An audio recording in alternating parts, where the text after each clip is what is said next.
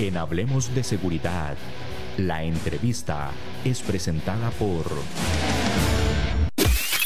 La limpieza en esta época de COVID es fundamental en todo ambiente donde estés. En VMA Limpieza brindamos servicios profesionales de desinfección de áreas de trabajo y domicilios, limpieza en altura de fachadas y vidrios, limpieza de cocinas profesionales, plantas alimentarias y mucho más. Llámanos al 2217 9700 en vma.co.cr. VMA Seguridad limpieza y mensajería. Damos inicio a nuestro programa Hablemos de Seguridad con ACES. Hoy tenemos invitado especial, el licenciado don Fernando Montalbán, con el que vamos, con quien vamos a hablar sobre temas de armas de fuego. Don Fernando, gracias por venir a nuestro programa Hablemos de Seguridad con ACES y hablar de un tema que es controversial en cierto punto, ¿verdad? El tema de las armas de fuego.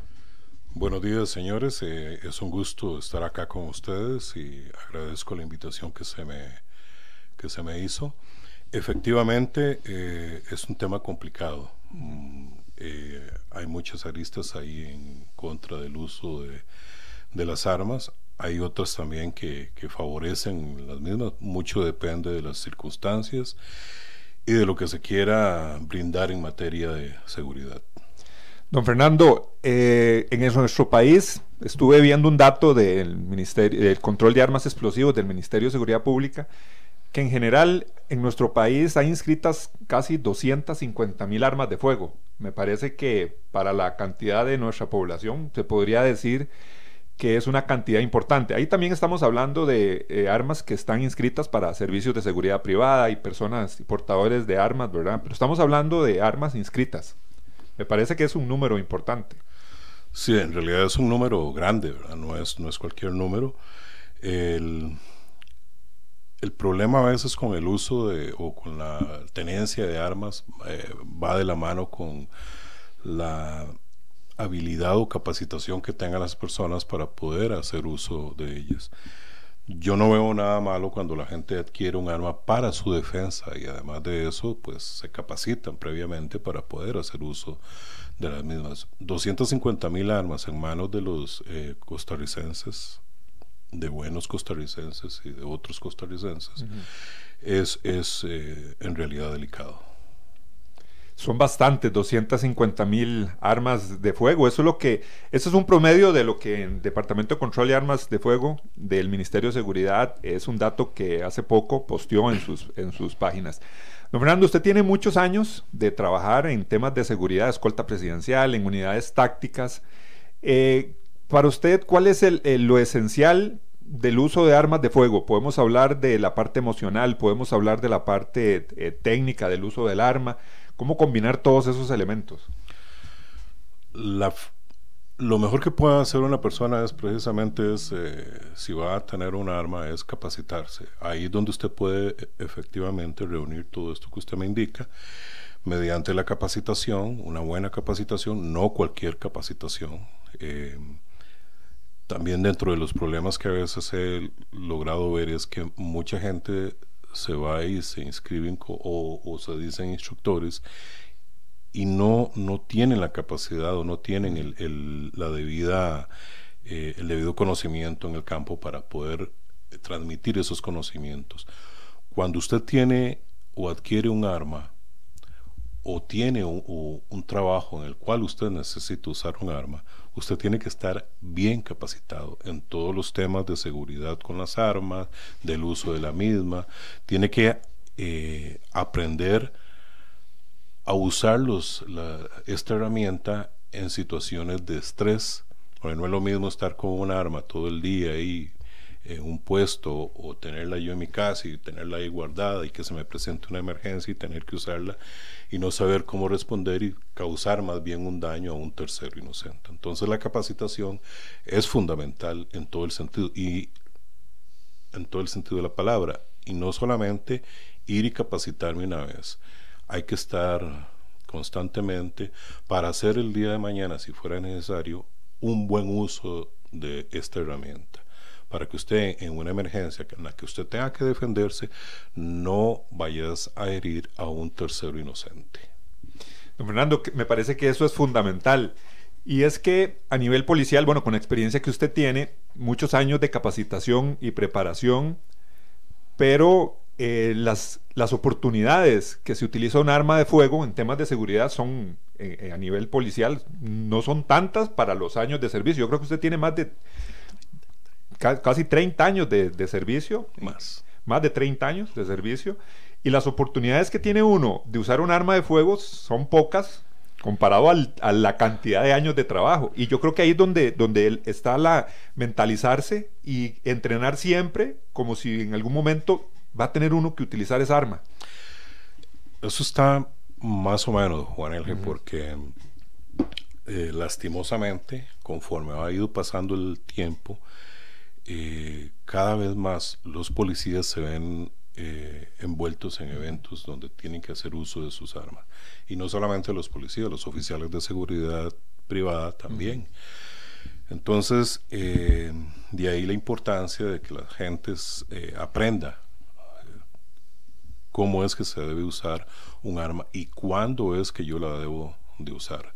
No todo el tiempo se puede hacer uso de ella a pesar de que nos estén amenazando o, nos o estemos ante un evento en el que corra riesgo inclusive nuestra vida. Entonces, todo eso es, repito, e insistiré mucho en eso, es capacitación, capacitación y más capacitación.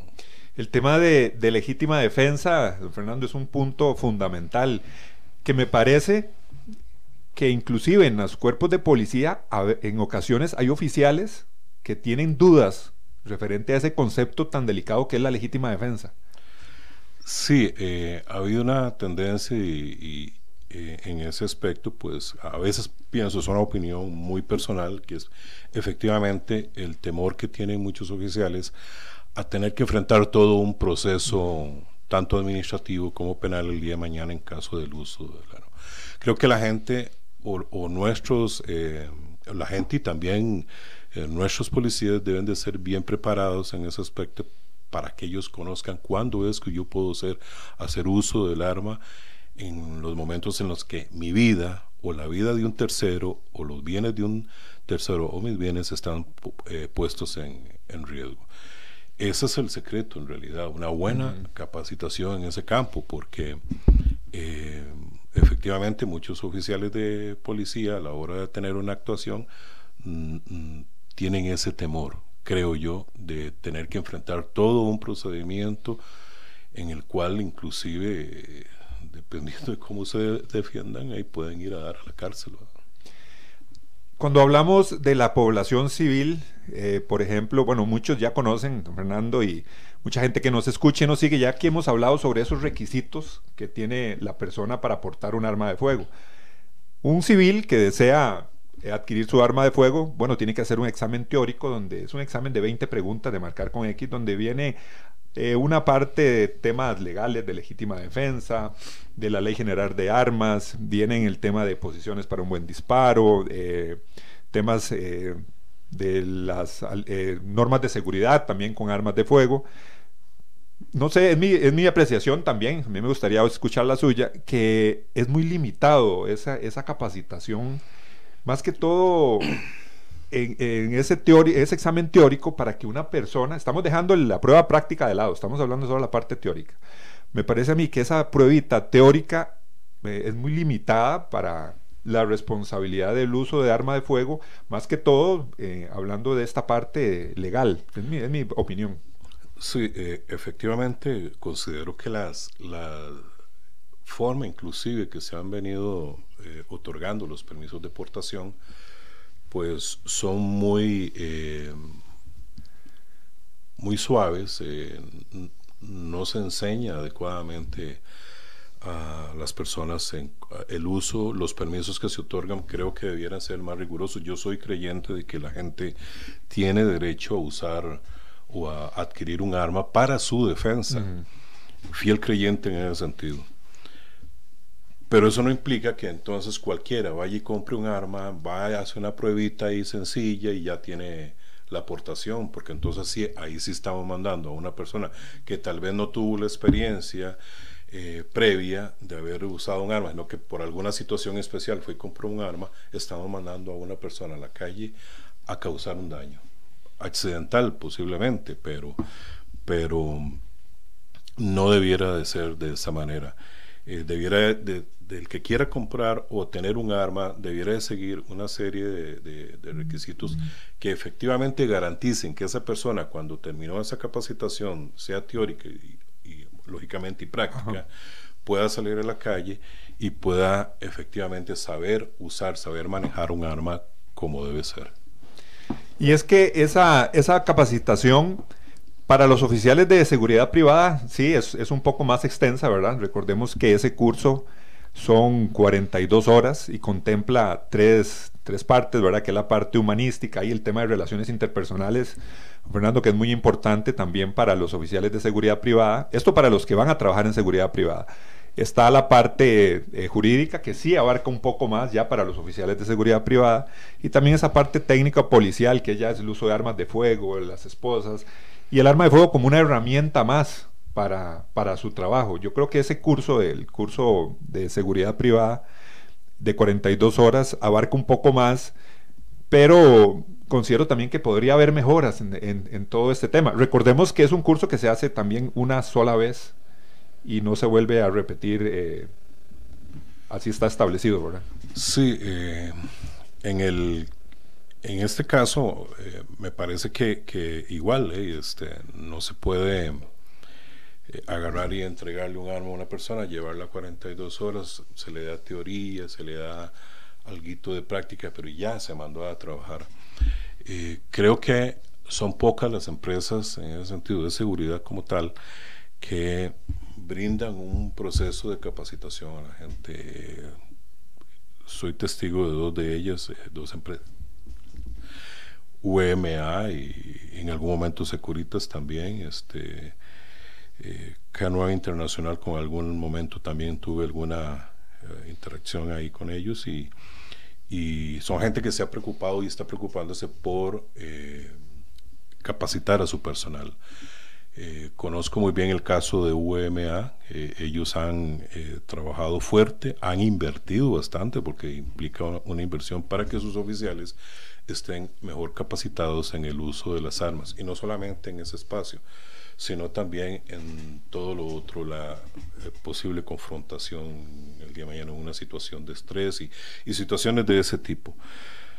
Por ahí es donde, digamos, cuando usted ya adquirió o contrató a un oficial que ha pasado de esta capacitación que usted me indicaba, que no es la idónea, no es la idónea, creo yo, pero bueno, se sabe que es lo que, lo que está sucediendo. Entonces, cuando esas personas eh, pueden continuar en un proceso de capacitación, van fortaleciendo lo que eh, habían aprendido en un principio en, esa, en ese pequeño entrenamiento que se les da.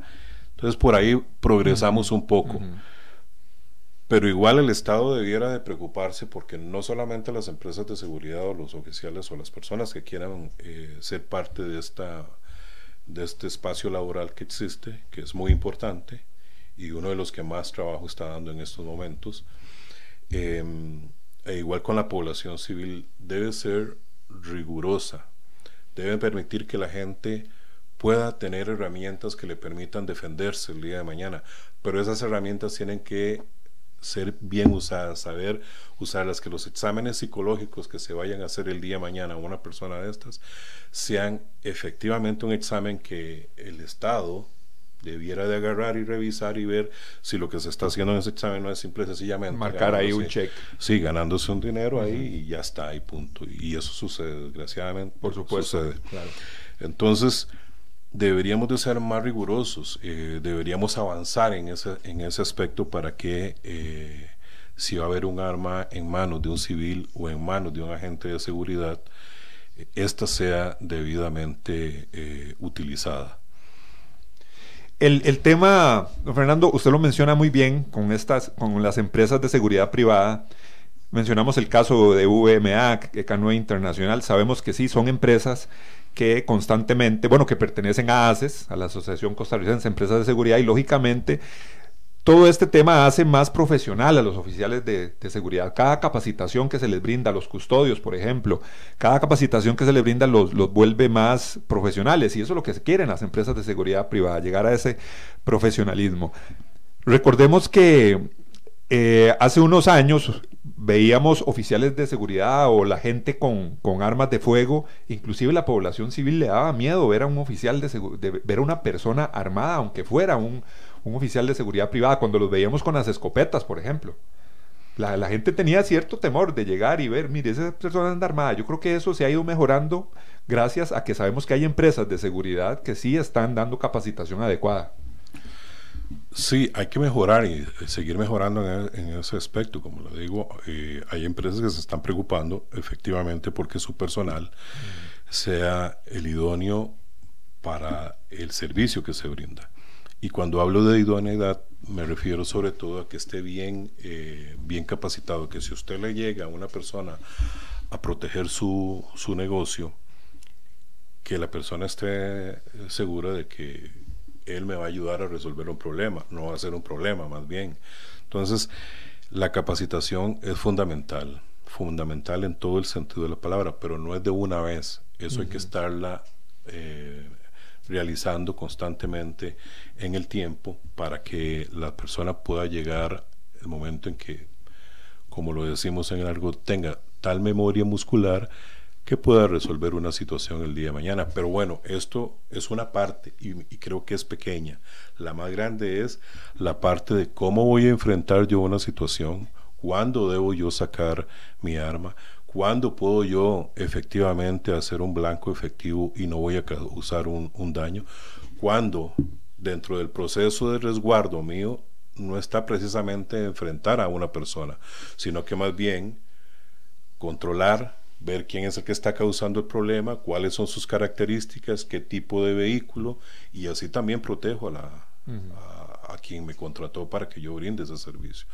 Todo eso hay que enseñárselo a los oficiales de seguridad, no solamente el uso del arma como tal, porque hay acciones en las que usted no necesita usar el arma, aun cuando vengan y se lleven cosas, usted protege a esa, a esa familia o a esa persona o ese negocio cuando usted logra em, concentrarse en las características de esa persona, en no crear un momento por, por por querer usted solamente saber, ah, me entrenaron y entonces yo voy a, salir y voy a... Va, a... generar más riesgo.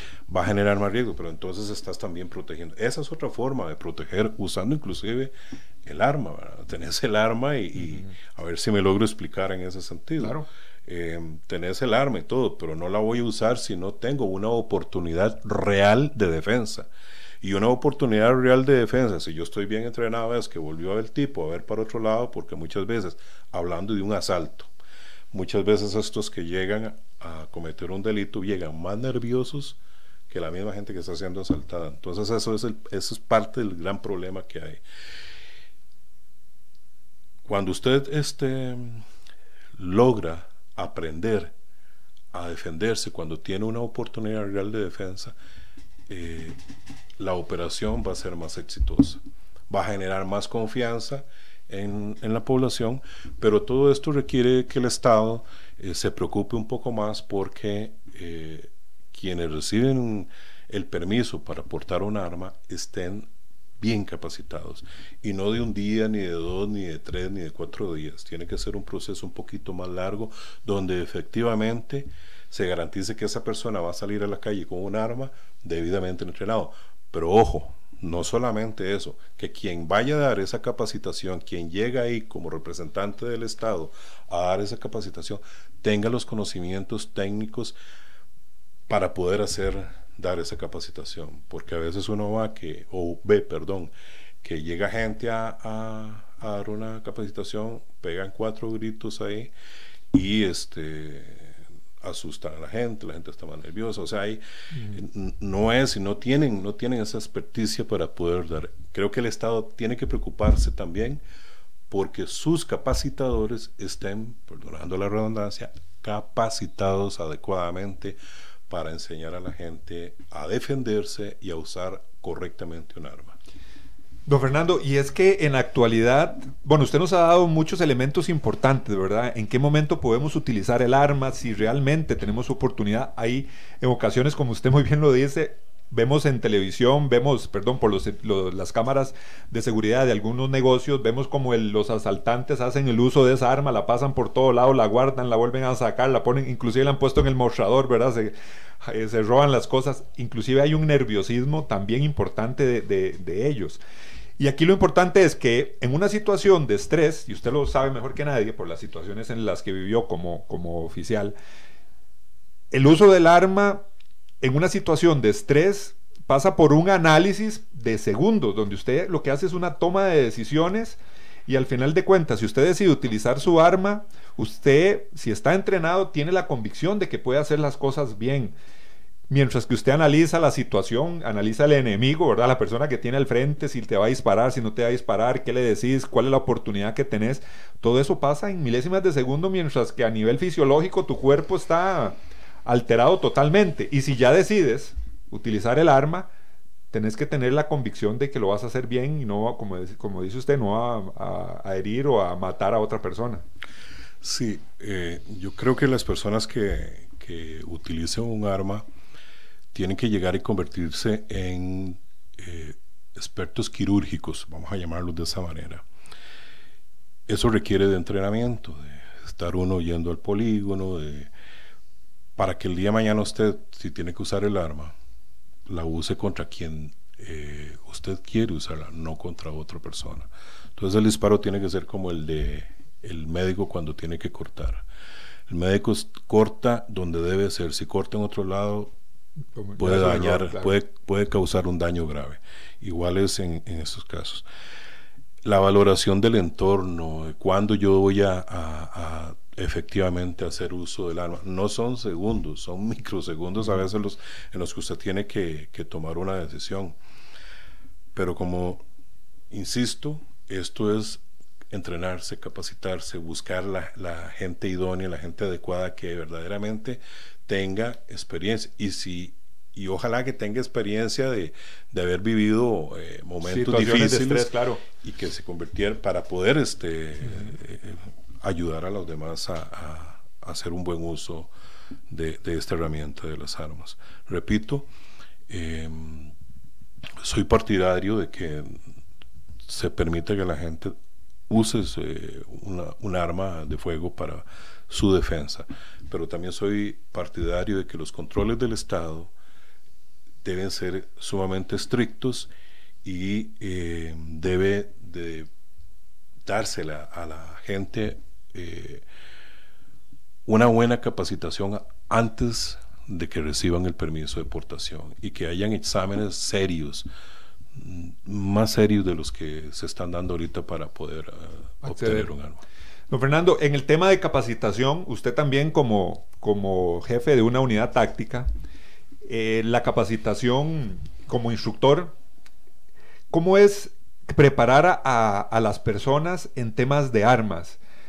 personas que tal vez eh, a la hora ya de tener el arma en su, en su mano, hay personas que se ponen nerviosas ya cuando tienen el arma en la mano, tal vez cuando se conversa con ellos son personas que no, no ve uno que sean muy ansiosas, personas muy nerviosas, pero el arma ya causa una sensación diferente.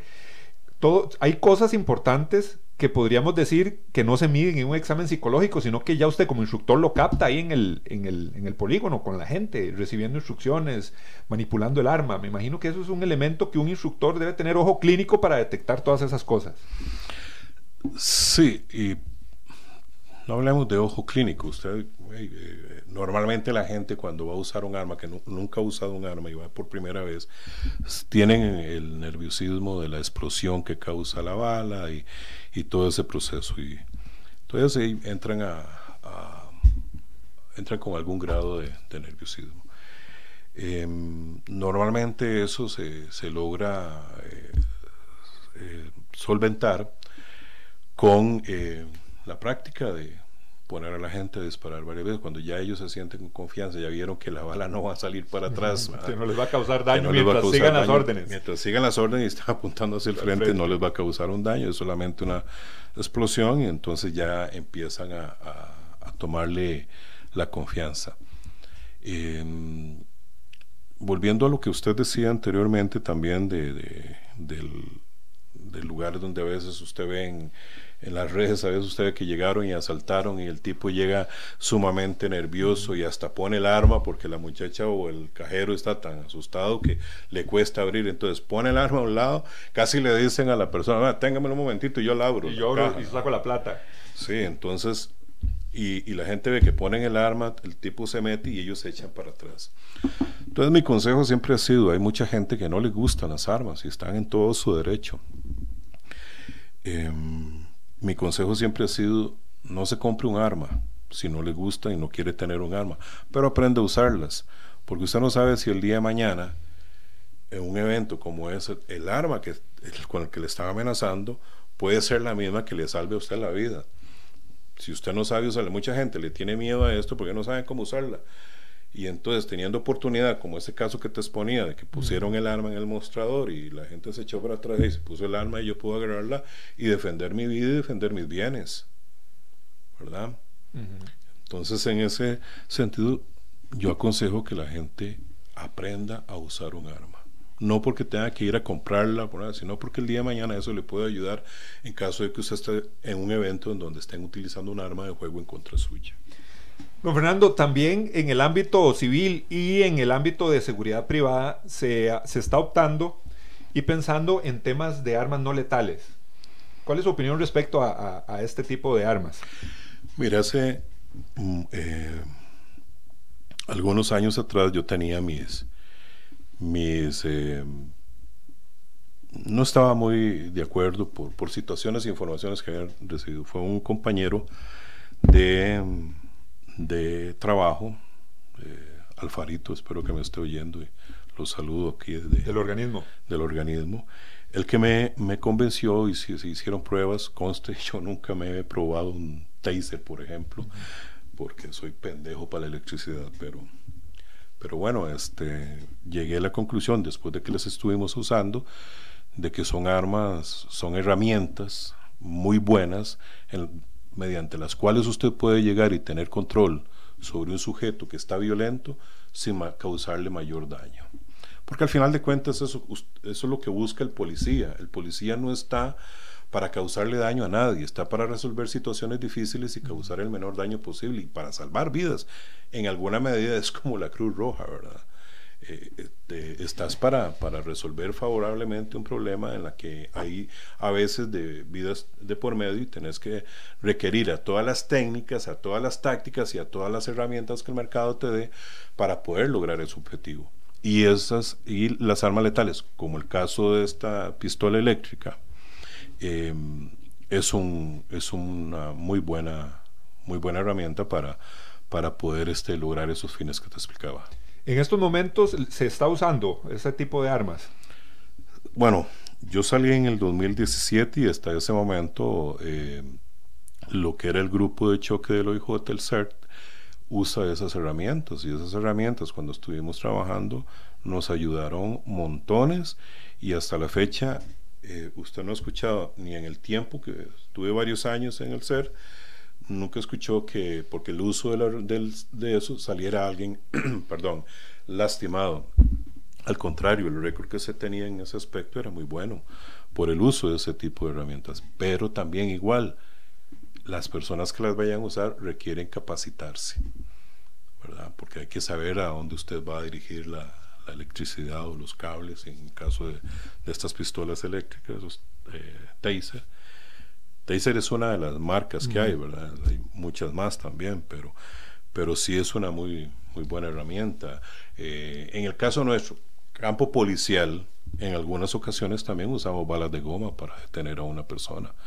Y eso también ayuda, no, no causa mayor daño. Este, pueden causar un daño si se dirigen a la vista o a los ojos, y, pero normalmente usted se prepara para hacer un efectivo uso de la misma. Hay muchas personas que utilizan eh, herramientas como estas, por ejemplo, eh, hay muchas damas que yo he escuchado que utilizan su gas pimienta y todas estas, estas armas no letales, digamos así, o medios para protegerse, mejor dicho. Pero también ahora están optando mucho por eh, armas de fuego. ¿Qué recomendación le podemos dar a todas esas, a esas personas? Aparte de, hemos hablado bien lo, de la capacitación, pero me parece que tiene que ser constante, don Fernando, y que realmente sepa con quién se van a capacitar. Sí, este, em, cuando una persona adquiere un arma, hablemos de las damas, em, primero tienen que saber en qué parte del bolso tienen el arma, si es que la andan en el bolso. ¿Dónde la van a aportar, correcto? ¿Dónde la van a aportar? Si es en un bolso, pues saber exactamente dónde la tiene, entrenarse. Si ando con un bolso, estar en un lugar adecuado, eh, sin munición, me practico. La saco rápido y me defiendo, la saco rápido y me defiendo. O si la voy a aportar en mi cuerpo, también practicar. Eh. No no contarle a nadie que anda armados. Em, estar consciente de que esa herramienta que usted anda ahí puede salvarte la vida si la usa bien, pero también te puede causar un problema serio si usted eh, no está debidamente preparado o hiere a un inocente o em, por X o Y causa usted la dirigió contra alguien que no te quería hacer daño. Entonces todo eso, todo eso tiene que usted que estar consciente a la hora de portar. Inclusive le pueden robar la misma arma. También. Eh, el arma siempre tiene que estar, si la vas a portar con usted, siempre tiene que estar seguro de que no se la van a, quitar, Pero, pero prepararse, prepararse, no tiene mayor, eh, no es nada del otro mundo entrenarse adecuadamente para el uso de un arma, es ser constante, cuando el tiempo se lo da, ir a un polígono y prepararse con alguna persona que efectivamente tenga el conocimiento adecuado para poder eh, transmitir sus conocimientos de la mejor manera. Vamos a ir rápidamente a la pausa comercial. Estamos hablando con el licenciado don Fernando Montalbán. Estamos hablando sobre el tema de armas de fuego. Vamos rápidamente a la pausa y ya continuamos. La limpieza en esta época de COVID es fundamental en todo ambiente donde estés. En VMA Limpieza brindamos servicios profesionales de desinfección de áreas de trabajo y domicilios, limpieza en altura de fachadas y vidrios, limpieza de cocinas profesionales, plantas alimentarias y mucho más. Llámanos al 2217 9700 en vma.co.cr. VMA, seguridad limpieza y mensajería.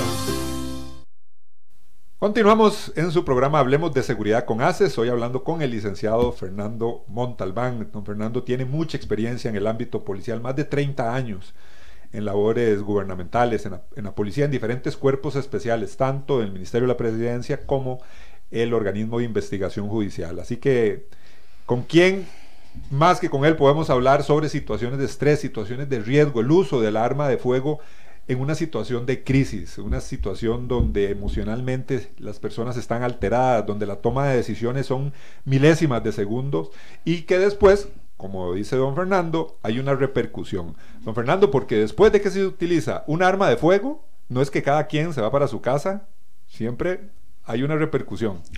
Sí, y, la gente tiene que ser consciente también de que eh, cuando yo uso un arma, sea que el, uso de la misma fue letal o se causó una herida, siempre tiene que haber un proceso de investigación.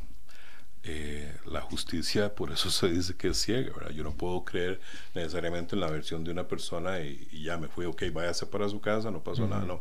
Tiene que haber un proceso de investigación y comprenderlo y entenderlo de esa manera. No pensar que es que entonces eh, la quieren agarrar contra uno y que siempre es contra el bueno y el malo en la calle. No, no, no se trata de eso.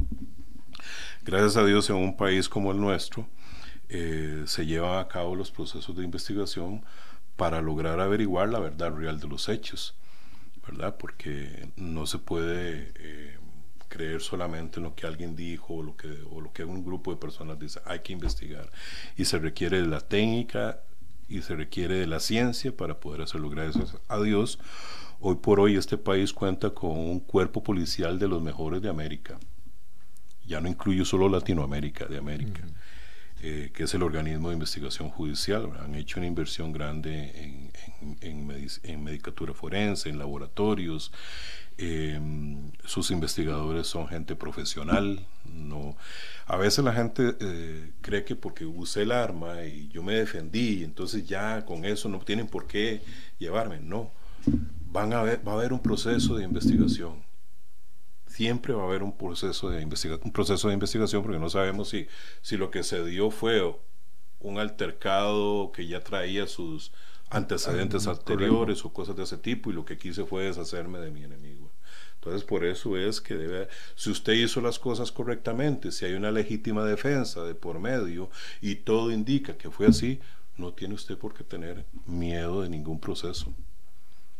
Pero eso es parte de lo que la gente que tiene un arma de fuego, la gente que va y quiere adquirir un arma de fuego, Fernando tiene que tener muy claro eso, ¿verdad? Que siempre utilice su arma adecuadamente, en legítima defensa, siempre va a haber un proceso judicial que para muchas personas puede ser engorroso o, o es, simplemente con saber que vamos a estar inmersos en un proceso judicial hay cierta incomodidad, angustia, pero es parte, como usted muy bien lo dice, de que esclarecer la verdad de los hechos, que al final es lo que se busca, ¿verdad, en, en una investigación, saber realmente qué fue lo que ocurrió. Así es, y, cuando usted quiere un armas, debe saber que todo eso va implícito en la compra.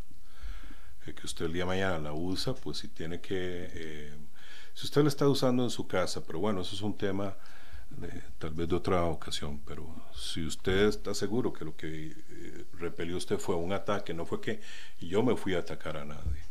No, hay que acordarse de que en el caso de, de, la legítima defensa, el riesgo tiene que ser inminente y usted está siendo atacado. Si si el riesgo desaparece en ese momento, no se ponga a seguir a nadie no se ponga detrás de una persona después de que salió, si es que estaba en su propiedad, a seguirlo y llevarlo de, porque ya el peligro en ese momento, si el que quería hacerle daño ya no está ahí, ya se fue, ya no hay... Ya el panorama es diferente. el panorama es diferente, ¿verdad?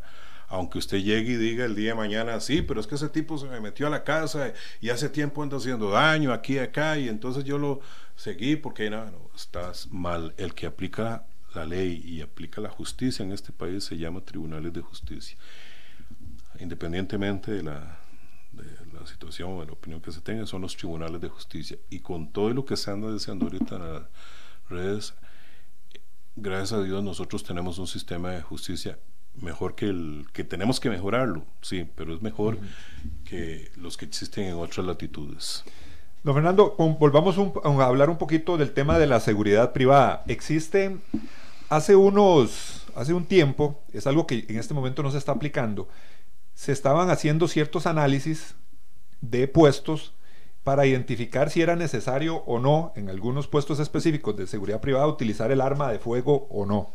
En algunas, algunos puestos, seguridad bancaria o seguridad de instalaciones. Ese procedimiento se dejó de, era como análisis de riesgo, sí, para el uso de armas, se dejó de utilizar. Eh, hay empresas, de seguridad que no utilizan armas de fuego, otras que sí. Eh, algunas creo, vemos que están utilizando eh, armas no letales. ¿Qué podemos hablar de eso? ¿Sería, ¿Sería bueno mantener un tipo de análisis para cada puesto en específico?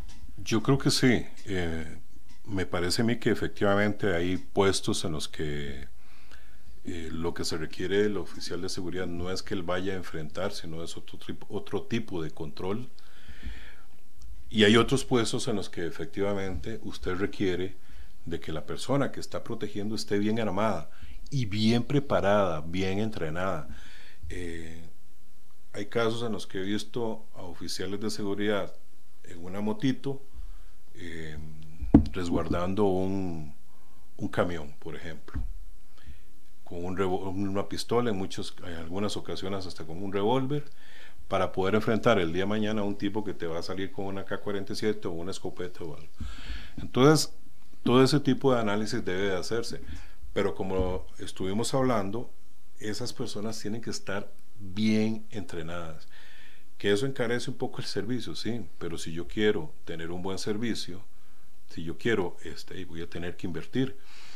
Y esa inversión está en, en, la capacitación que vaya a tener esa persona, en darle el equipo adecuado, en darle las armas adecuadas para que pueda hacer frente el día de mañana a una situación de ese tipo.